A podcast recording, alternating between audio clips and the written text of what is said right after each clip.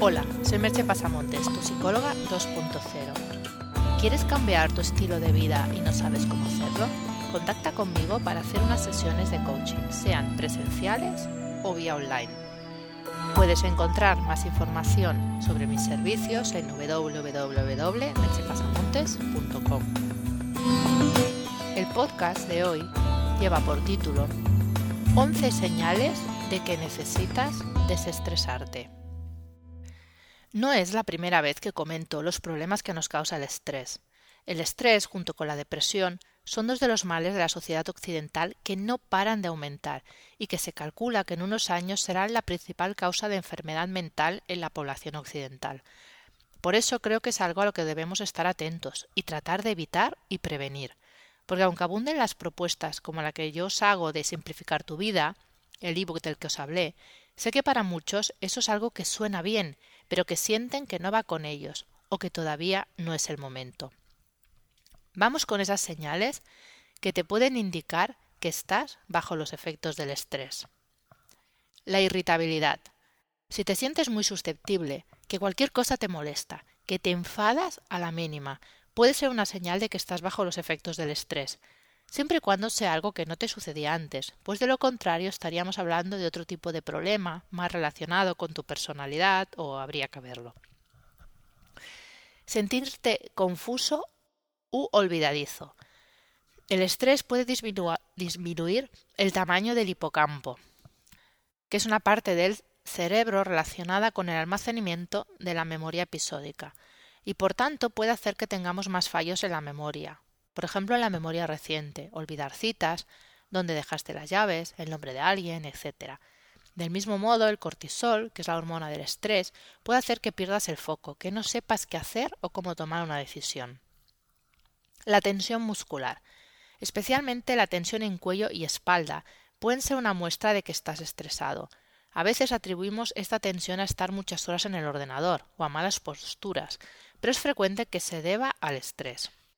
Problemas de sueño. Hace poco te comenté los beneficios de dormir bien. Los problemas de sueño son una de las consecuencias más frecuentes del estrés. Puedes tener insomnio, somnolencia durante el día o pesadillas extrañas y recurrentes. Esas pesadillas pueden darte pistas de qué es lo que está causando tu estrés. Tics nerviosos. Sobre todo, un ojo que parpadea involuntariamente puede ser una señal de que te encuentras nervioso por algo. Puedes tratar de cerrar los ojos y hacer una pequeña relajación y comprobar si así se te pasa. Problemas dentales.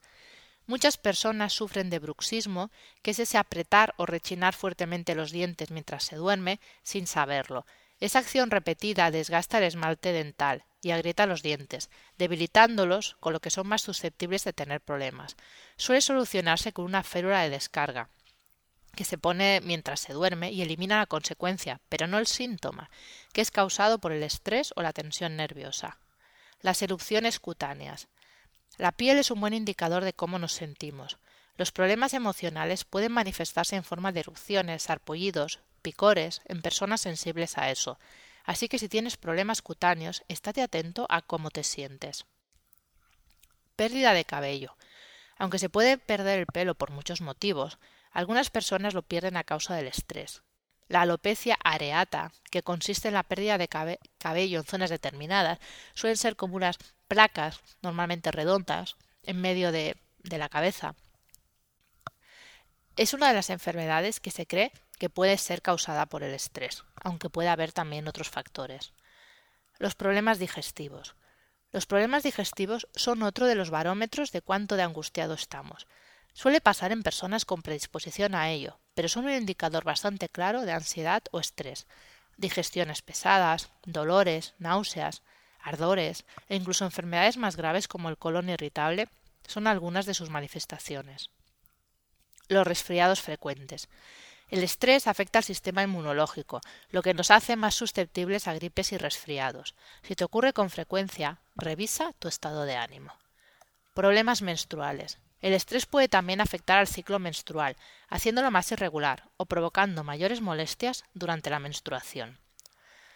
Como puedes comprobar, el repertorio de síntomas y enfermedades que puede causar el estrés es amplio. Como es obvio, la solución pasa por tomarse las cosas con más calma, con llevar una vida más acorde a nuestra naturaleza humana.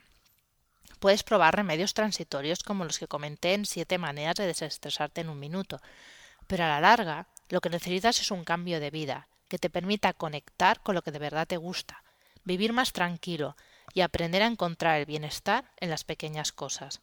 Y si no sabes cómo hacerlo, pide ayuda. Cuanto más duran los efectos del estrés, más posibilidades hay de que esos síntomas se cronifiquen y cada vez sea más difícil luchar contra ello. Es tu salud y tu vida lo que están en juego. Te dejo con una única pregunta. ¿Cuántos de estos síntomas tienes? Puedes encontrar más información sobre el hablado en el podcast o sobre mis servicios profesionales en www.merchepazamontes.com. Hasta aquí el podcast de hoy. Te espero en el próximo podcast. Bye bye.